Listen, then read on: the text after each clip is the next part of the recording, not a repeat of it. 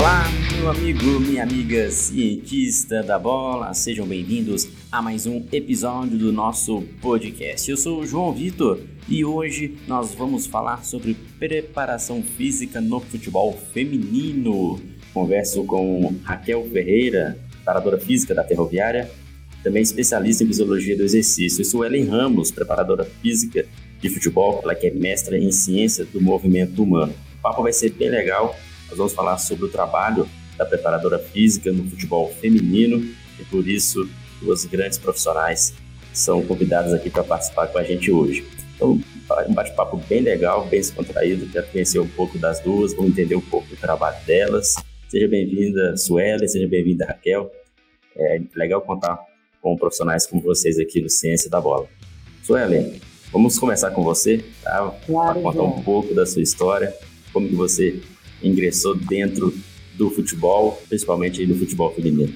Sim, João, obrigada pelo convite. É um prazer imenso estar aqui agora, hoje, batendo esse papo com vocês. Raquel, é um prazer estar dividindo esse espaço contigo também.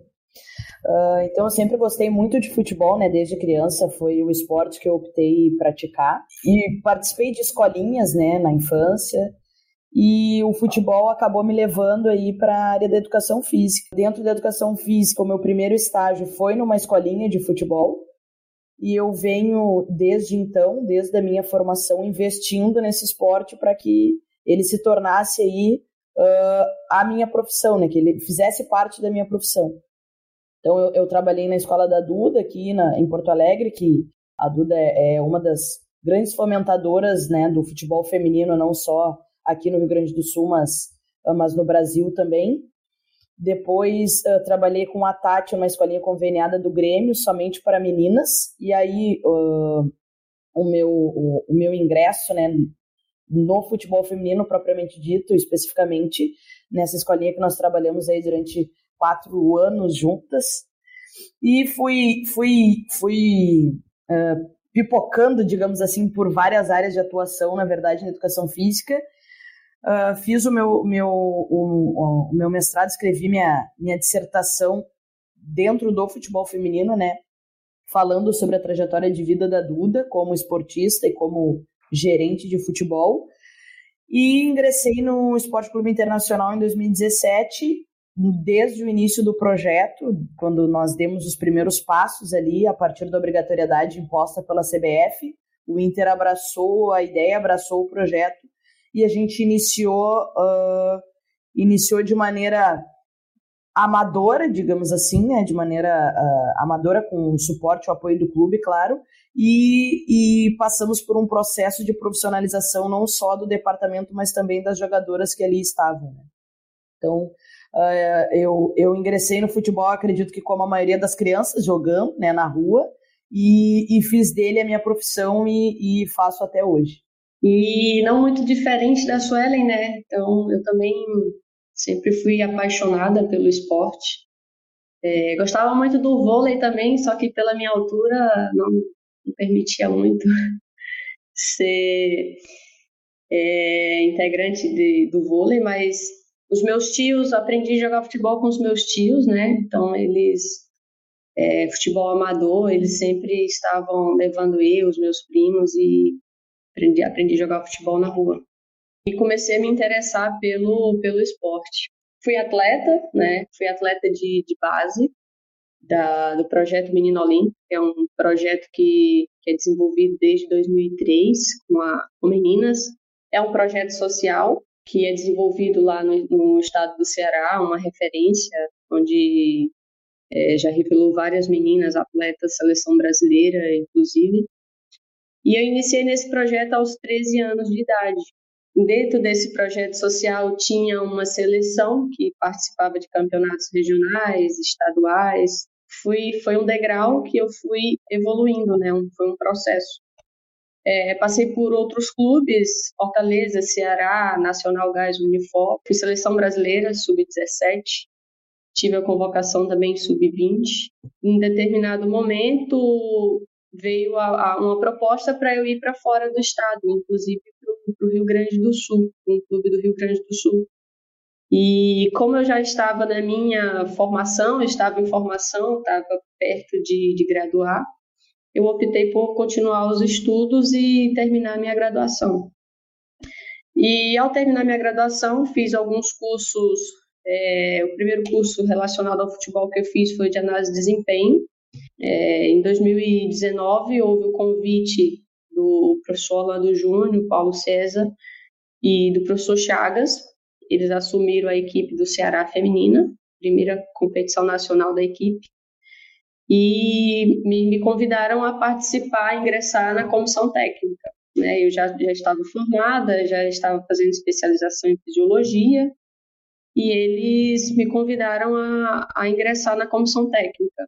E aí foi onde comecei a, depois assumi, ainda no mesmo ano assumi a preparação física da equipe feminina da, do Ceará.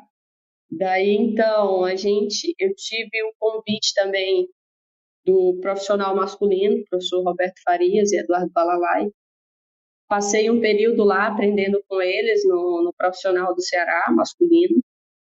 Acho que foi uma, uma vivência muito grande para mim, uma experiência muito, muito boa. E depois, em 2020, fui convidada pelo Fortaleza e aí, então, foi que houve o convite né, da, da ferroviária, especificamente da, da Lindsay, a, a ingressar aqui na, na ferroviária no ano de 2021 a fazer parte da equipe.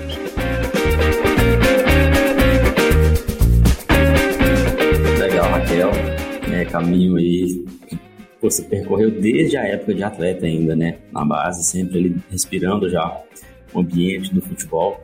E a gente sempre vê histórias similares, né? De profissionais que ingressam no futebol porque sempre respiraram isso, ansiaram em ser atleta profissional ou conseguiram ser atleta. E para trabalhar efetivamente no futebol, muitos passam pelo caminho acadêmico, principalmente preparação física, que é o caminho de você fazer um curso de educação física e depois né, procurar estágios. Isso para quem não tem ah, o dedinho ali dentro do futebol desde cedo procurar estágios, clubes, oportunidades, a gente sabe que é um caminho difícil e nem sempre todos conseguem. E assim como todas as pessoas têm essa dificuldade em ingressar não só no futebol feminino, também no futebol masculino, e que vocês poderiam falar das dificuldades que vocês também passaram para poder ingressar, dificuldades, poder ingressar dentro do, do, da equipe, de uma equipe profissional, dentro do mercado mesmo do futebol. Bom, vou lá, tá, Raquel? uh, eu nunca tive a oportunidade de trabalhar com futebol masculino, mas foi inclusive uma opção, né? Não digo que foi por falta de oportunidade, mas sim por opção minha mesmo. Sempre optei por permanecer sempre no, no futebol feminino, né? Eu acho que o grande desafio, assim, na verdade, uh, dentro da modalidade, um dos, né, é, são as descontinuidades que a modalidade sempre teve. Eu acredito que hoje a gente vive uma realidade que nunca vivemos dentro do futebol feminino e acredito que não teremos mais essas descontinuidades. Né? Então, a, a, modalidade sempre foi caracterizada por uh, um projeto se inicia, um, ou o mesmo projeto acaba, aí se cria um outro projeto que se inicia, permanece um tempo e acaba. Então, essa descontinuidade interferiu muito no desenvolvimento do futebol feminino, né? E uh, inter, acaba, acaba interferindo indiretamente na nossa carreira também, que trabalhar dentro de um projeto que tenha, que, que seja a longo prazo. Né? E outra dificuldade que eu vejo também é, é nas estruturas de trabalho, porque nós não temos muitas vezes aporte tecnológico para trabalhar, nós não temos muitas vezes estruturas mínimas de trabalho, né? Então isso acaba interferindo diretamente na nossa uh, no, uh, no nosso desenvolvimento como profissional. Até você comentou, Suelen, que com essa obrigatoriedade há poucos anos que a CBF fez aos grandes clubes do futebol masculino para que tivesse as, as equipes femininas participando também de forma ativa.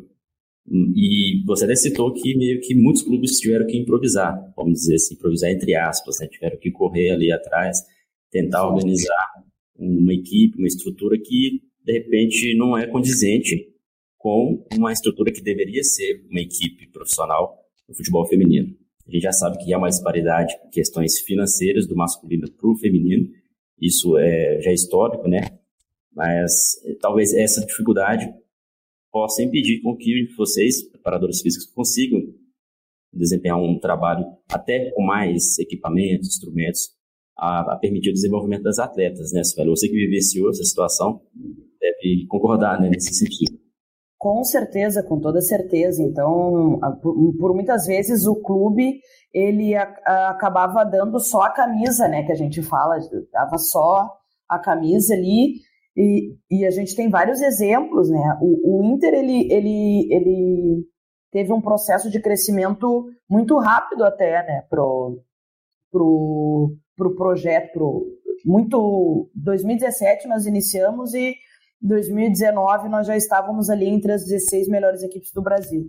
Então a gente iniciou jogando Campeonato Gaúcho, depois fomos para a Série A2 e na Série A1 a gente três anos depois, né, do, de, de início do projeto. Mas muitos clubes pegavam uma equipe lá da cidade, davam a camisa como se aquilo ali fosse o suficiente, né? E ah, estamos cumprindo a lei, né? Então, isso vem mudando, é um cenário que, que eu vejo que, que vem mudando uh, e, só, e só tem a melhorar, né? Com o desenvolvimento, só tem a melhorar e trazer uh, frutos muito positivos, assim, dentro da modalidade. Olha, é, eu costumo falar que isso é uma coisa cultural, né? Ela é bem mais cultural do que propriamente outra coisa. Para você conseguir mudar ou reestruturar um, uma cultura, você leva bons tempos. E, e eu acho que assim o futebol feminino a cada dia vem é, crescendo, né? Nesse quesito de de evolução, vem evoluindo, porém tem sim essas dificuldades, não é tudo mil maravilhas, como também é no futebol masculino, né? Você pega equipes é, Série B, Série C do Campeonato Brasileiro, você encontra algumas dificuldades que, que é bem pertinente no, no futebol feminino, né? E, e como a Sueli falou, isso dificulta o nosso desenvolvimento quanto profissional. É difícil você conseguir performar um atleta é, tendo que se adaptar com material, com estrutura, com logística, e, e isso acaba se interferindo na performance e no desenvolvimento da, da equipe. Né?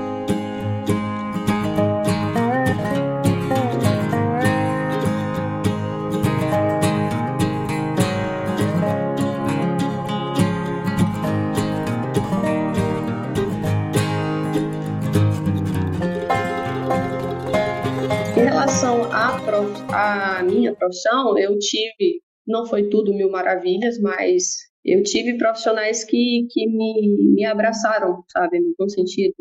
Profissionais que já renomeados no mercado, é, profissionais com uma vasta experiência no, é, no Brasil e no exterior, e que, que, me, que, que me ajudaram nesse processo, né? Então, em relação a, aprendizado, a, a me inserir dentro do mercado, é, eu dou graças a Deus porque eu tive pessoas que, que me acolheram bem e que, que foi um passo a mais para eu conseguir me inserir e evoluir dentro, dentro da profissão.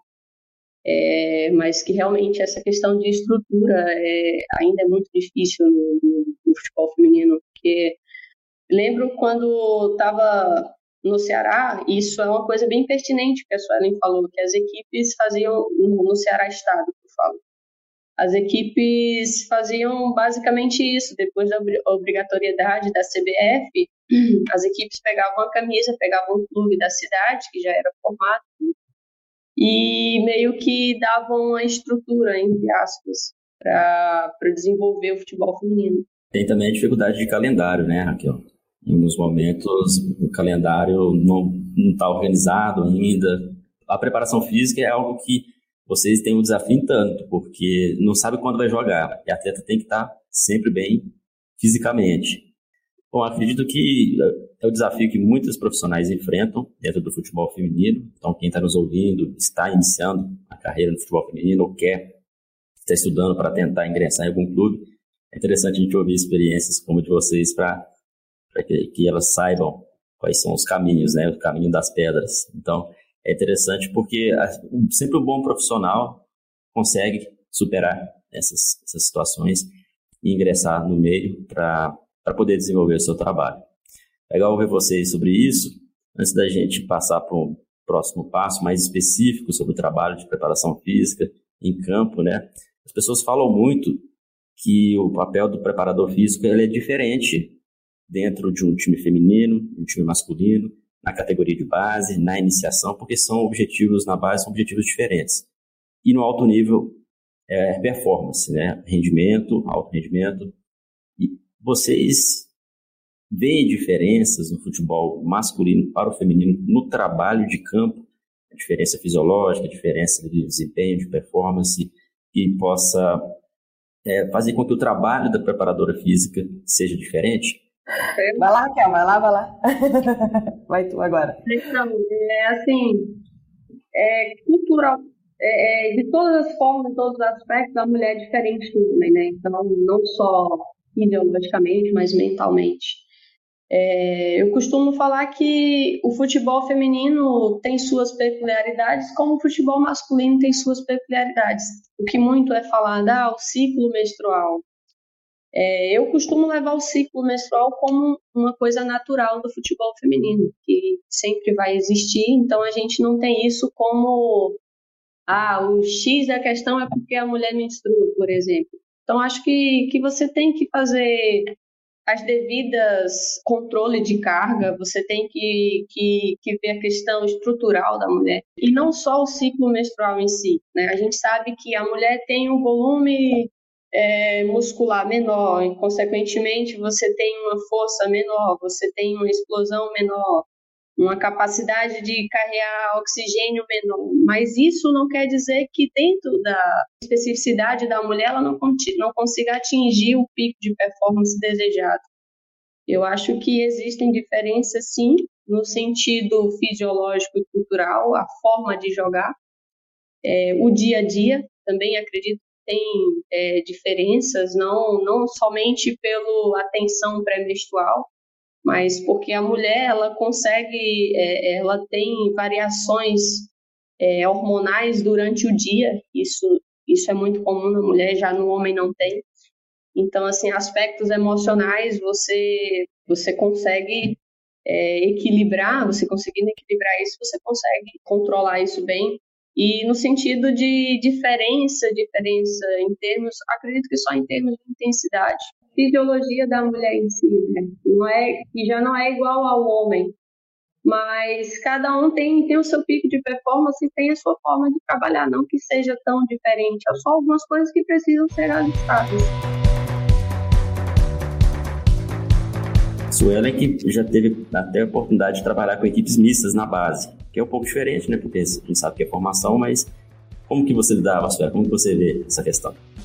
É, e assim, né, até determinado, até determinada faixa etária, uh, não existe, não, não tem essa discrepância, né? Então a gente consegue trabalhar junto. Mas só complementando assim o que a Raquel falou e achei muito pertinente a fala dela, uma das particularidades também no futebol feminino é que a atleta tem um início tardio.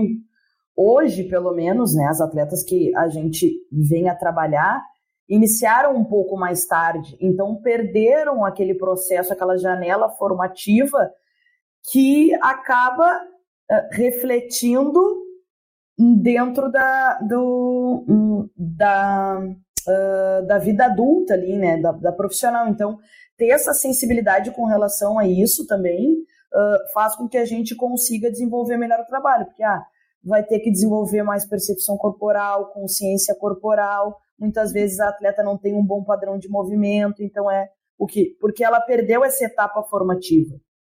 Hoje, as gerações que vêm a partir de agora estão iniciando mais cedo. Tem escolinha para trabalhar, joga na escola, mas né, eu acho que assim como eu, a Raquel também deve ter tido dificuldade para iniciar no futebol. Então, ela participou de um projeto lá, mas de repente iniciou com 13, 14 anos de idade, que é normalmente o início que as atletas que a gente trabalha hoje em dia iniciaram. Então, pô, o menino ele está iniciando com 6, 7 anos, então já vem num, num, outro processo de formação, né? Então, ter essa sensibilidade, esse olhar também com relação a isso, nos ajuda a entender, de repente, qual caminho a gente vai seguir ali uh, no grupo para realmente performar, né? Para realmente ter, ter alto desempenho. Isso, Eli, e só complementando o que você falou também, isso é mais um desafio, né, da nossa profissão, porque... Mais um desafio. Você pega atletas, digamos assim, entre aspas, descoordenada, que não tem uma boa biomecânica de, de movimento, não tem uma boa técnica, porém, você disputa em alto nível e você tem que performar essa atleta. Então, Exato. assim, é, e, e você, não é que você vai perder tempo, mas se você parar para pensar em somente corrigir, você perde uh, o objetivo, digamos assim, principal, que é performar atleta para disputar em alto nível. Então, acho que esse é um dos maiores desafios do futebol feminino. É você ter essa, essa balança para equilibrar o momento em que eu posso corrigir e o momento em que eu tenho que aplicar carga, que eu tenho que aplicar é, é, é um determinado estímulo para ela performar. Uhum. A gente acaba, é, é, não é, não perdendo tempo mesmo, não é essa a palavra, né? Mas a gente acaba tendo muita demanda de aprendizagem, né? Então, a atleta muitas vezes não chega pronta para nós. A gente tem que ensinar, é um processo educativo para ir potencializar, né? Então, se chegasse pronta, a gente já potencializava direto. Então, a gente acaba tendo uma demanda grande assim inicial para então conseguir potencializar.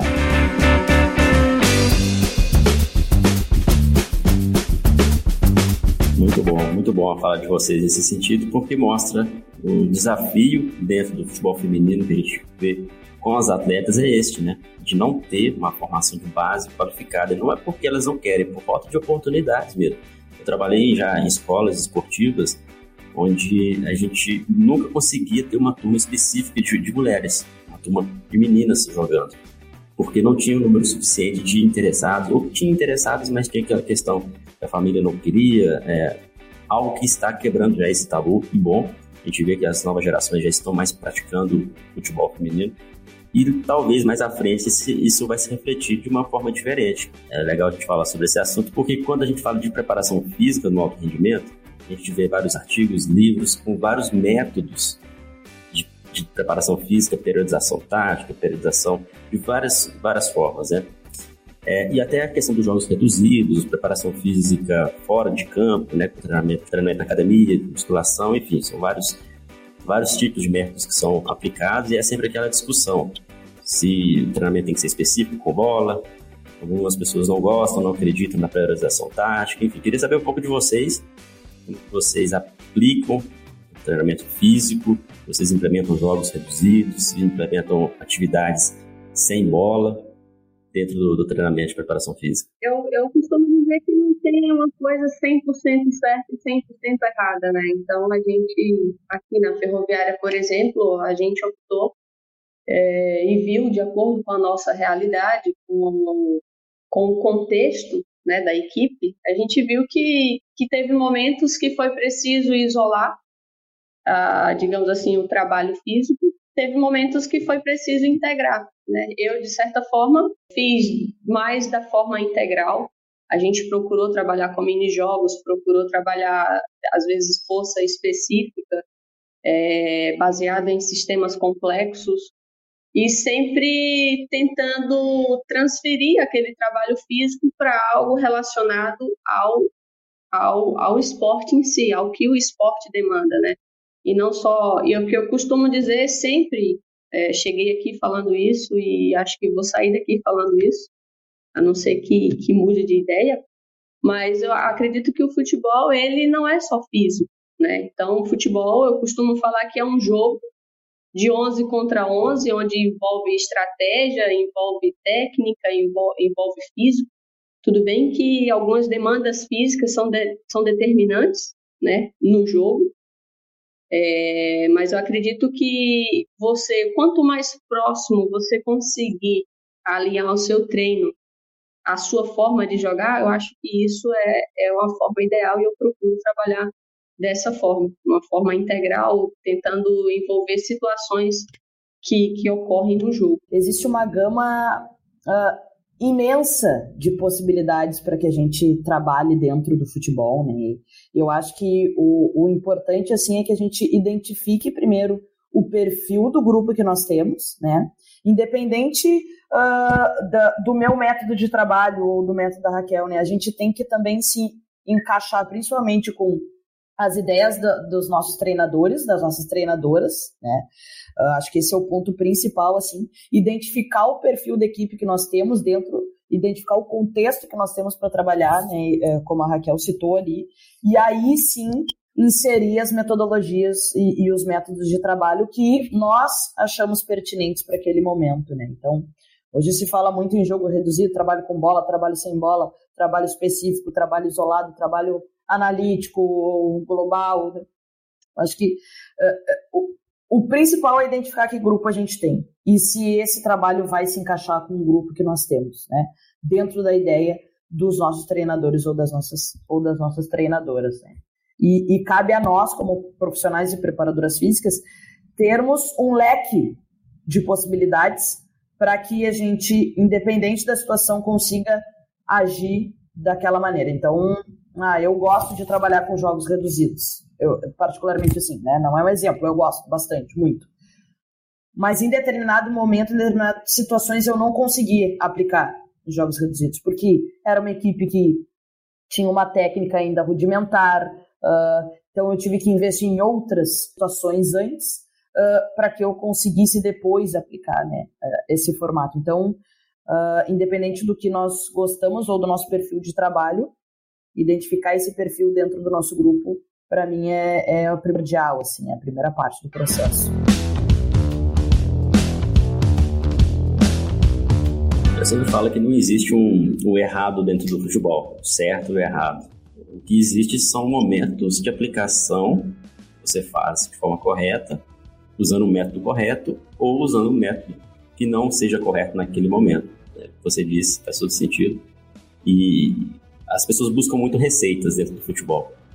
Então não é porque a gente vai ler vários livros de preparação física, ler artigos, que ah, vamos pegar aqui o melhor método e vou aplicar na equipe. E o que a gente vem falando aqui no podcast é sobre essas características das atletas. Não adianta a gente ter um método eficiente, mas que para aquele momento, para aquele grupo, não faça sentido. Né? Então, por isso que o papel da preparadora física é, é, também olhar, ter o um link, entender o trabalho da equipe, do treinador, o objetivo da equipe, fazer um, um trabalho que seja específico, específico para aquela equipe, porque a gente trabalha com grupos, né? Um trabalho Sim. individualizado, quando a preparação física é individualizada, a gente consegue ter ali um, um olhar focado apenas naquela pessoa. Agora, quando é em grupo, há características diferentes, a própria fisiologia, né, as questões de posição das atletas também são diferentes, as necessidades também, as demandas do jogo também são diferentes. E aí a gente entra no assunto né, próximo ao final já do nosso podcast, que é sobre essa questão de que hoje em dia cada vez mais se estuda a fisiologia mesmo do jogo, as necessidades energéticas, saber o que, que os atletas precisam, o que os atletas precisam, e numa entrevista aqui com o Fábio Nakamura, um grande profissional na área de uhum. ciência dentro do, da preparação física, principalmente no futebol, ele até comentou que vê que o futebol não tende a ficar mais veloz do que ele já é hoje. Pelo menos no, no futebol masculino, não tende a ficar mais veloz porque a intensidade do jogo já está tão alta que, que é, não há mais. O corpo humano parece que não, não consegue se desenvolver a ponto de que o jogo fique mais rápido, não só a nível de preparação física, mas a nível também cognitivo. E vários artigos científicos na área da preparação física são publicados. Porém, na preparação física e fisiologia no futebol feminino, eu ainda vejo uma escassez de estudos e artigos científicos né, que possam dar esse embasamento. Então, eu queria saber de vocês, né, primeiramente, essa questão, se realmente há ainda esse gap para que o futebol fique mais rápido, o que vocês acham? e sobre essa questão de publicações, livros dentro da área específica do futebol feminino. O que você acha, Raquel? O futebol hoje, né, é, a valência predominante dele, dele é força. E eu acho que muito dos esportes coletivos, principalmente. O atleta que tem uma boa força consegue desenvolver uma boa aceleração, desaceleração, capacidade de saltar, enfim, sprintar. E o futebol feminino, em relação às pesquisas, eu acredito que vem muito da escassez de tecnologia, que foi falado lá atrás com a Suelen. Então, são poucos clubes do futebol feminino aqui no Brasil, falo especificamente, que têm um suporte tecno tecnológico, né? Então, é, acredito que isso acaba impactando nos estudos, né, na, nas áreas de pesquisa. Então, muitas das vezes você aplica alguns testes que, que vendo a situação real de jogo, como se você estivesse avaliando de forma em tempo real, é, é diferente de como se você tivesse um GPS, por exemplo, né? Então, acho que muitos estudos ainda é, é, é, são escassos nessa área do futebol feminino, falo especificamente aqui no Brasil, por conta de, dessa estrutura, dessa tecnologia. Né? Eu acho que se você tivesse um, uma base de dados é, ampla, você conseguiria, de, de repente, e de certa forma, fazer algumas pesquisas, ligar esses dados e você conseguir é, algumas informações e utilizar essas informações. Mas eu acho que, que não só aqui no Brasil, mas mundialmente, o futebol feminino né, ainda é, é, é algo que não é tão explorado em termos de, de ciência. Né? Hum, hum, pode ser também pela questão de, de, de tempo. Acho que o futebol feminino, digamos assim, ele é novo. Né? Então, vendo a história do futebol masculino que você tem há anos atrás, se você for parar para pensar, acho que o futebol feminino deu uma, uma engrenada há seis, sete anos atrás. É, então, né, eu vejo assim como um dos pontos chaves para o desenvolvimento da, do futebol feminino no Inter a inserção de um grupo de, de um dos grupos de pesquisa da Universidade Federal do Rio Grande do Sul aqui, né, que é o que eu tenho mais contato, auxiliando, nos auxiliando dentro desse processo, assim, porque uh, como a gente já comentou, né, a, a, a, estrutura sempre foi um pouco precária nesse sentido de né, estrutura tecnológica, até mesmo estrutura física. E esse grupo de pesquisa nos ajudou muito, principalmente com relação à, à realização de avaliações, né? Então, eles sempre nos me ajudaram nas avaliações da pré-temporada, do meio da temporada, da, do período de transição, e nós coletamos muitos dados, né? E eu vejo uma aproximação grande da academia, né? Uma aproximação acadêmica, não uma aproximação, mas um interesse em estudar futebol feminino, né? Eu, eu, eu tenho visto esse movimento desses grupos de pesquisa, não só aqui no Rio Grande do Sul, mas uh, em, outros, em outros estados também. Então, hoje já existe esse interesse, porque o futebol feminino, ele, ele finalmente se tornou comerci comercial, né? Então, uh, e falando um pouquinho assim dessa evolução, né, de patamar físico dentro da modalidade, nossa, se a gente for assistir um jogo da Copa do Mundo de 1991 e assistir o da última Copa do Mundo, é uma diferença absurda, não só física, mas técnica. Uh, o jogo é mais rápido, as, as, as meninas são mais intensas, existe uma inteligência tática envolvida, né? Uh, muito em virtude uh, de, desse querer o desenvolvimento da modalidade. Então, a FIFA fez um estudo comparativo ali das últimas duas Copas do Mundo, que a, a intensidade praticamente duplicou do jogo, né? Então, uh, avaliou-se as equipes, as equipes com relação à, à velocidade de percorrer, a, a distância percorrida, a velocidade, a intensidade das ações, e existe um, uma evolução absurda, assim, e eu vejo que ainda vai crescer muito mais, né? Que o, o, o que o Nakamura falou do, do futebol masculino, eu concordo, e, e, vejo exatamente o contrário acontecendo no, no futebol feminino, porque a gente está conseguindo desenvolver, nós finalmente estamos conseguindo desenvolver as nossas atletas. Porque, né, inicialmente era um processo de aprendizagem, era um processo educativo, Hoje não, hoje a gente finalmente está conseguindo performar em alta intensidade. Então, essa, esse desenvolvimento, essa, essa evolução, ela ainda vai acontecer por alguns anos aí, sabe? Eu vejo muitos grupos querendo estudar isso e tudo que envolve futebol feminino, né? Uh, componente físico, componente tático, o que, que uh, socialmente, né? Então, eu vejo um ponto, esses pontos muito positivos assim.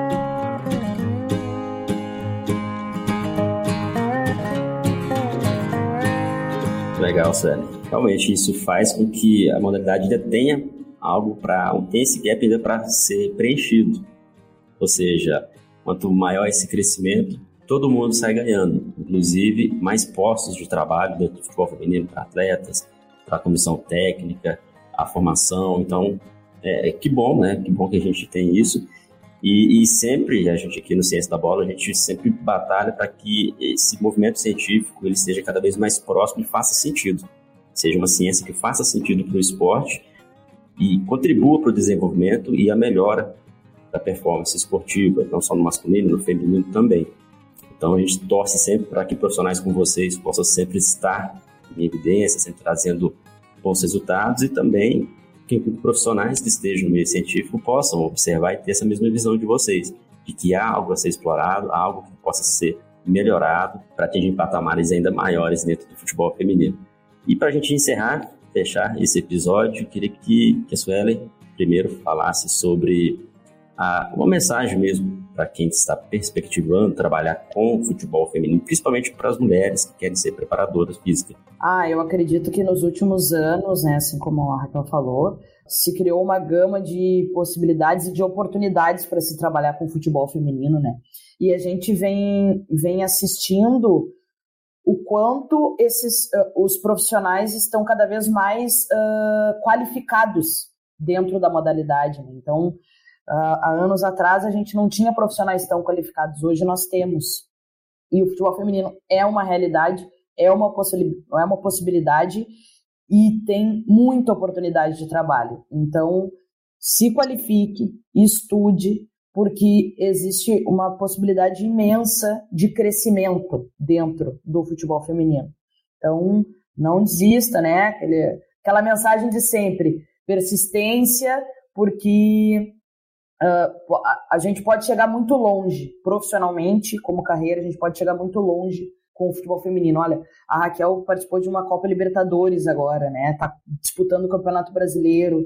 Então, existem muitas possibilidades da gente chegar muito longe. Então, ah, então, é basicamente, eu vou completar o que a Suelen falou. Acho que o futebol feminino ele é um mercado, né, uma porta que se abre, digamos assim, a mais. Espera profissionais, não diferentemente de outros de outras áreas, né? De, de pessoas de, com competência, com qualidade. Tudo, eu costumo falar que tudo é o esforço, né? Então, a, quando eu falei que, que fui uma pessoa que te, fui bem oportunizada, mas muita coisa teve do meu esforço, né? Então, só Deus, Deus e eu e a minha família sabe o que eu passei. Morava no interior do Ceará, Dava 8 km a pé para treinar e depois para estudar. Então, assim, as dificuldades foram imensas, né? Então, acho que o esforço, ele é acima de tudo, né? Acho que a gente tem que fazer por merecer. E quando a gente é esforçado e disciplinado, eu acho que a probabilidade de dar errado é muito pequena. É isso que faz um profissional diferenciado, né? persistência, força de vontade, superar desafios e também a competência, né? Competência que vocês duas sempre mostraram ter. Bom, pessoal, agradeço novamente a participação de vocês, Suela e Raquel, grandes férias da preparação física do futebol feminino. Acredito que esse papo tenha sido produtivo para todos que estão nos ouvindo. Em breve, podemos contar com Suela novamente, com a Raquel aqui no Ciência da Bola. Grande abraço, Suela. Grande abraço, Raquel. Muito obrigada, João. Valeu, Raquel. Até uma próxima. Valeu, Sueli. Prazer. Obrigada, João, pela oportunidade, cara. E continue acompanhando nosso trabalho nas redes sociais e em nosso site. Acesse cienciadabola.com.br. Grande abraço a todos e até o próximo episódio.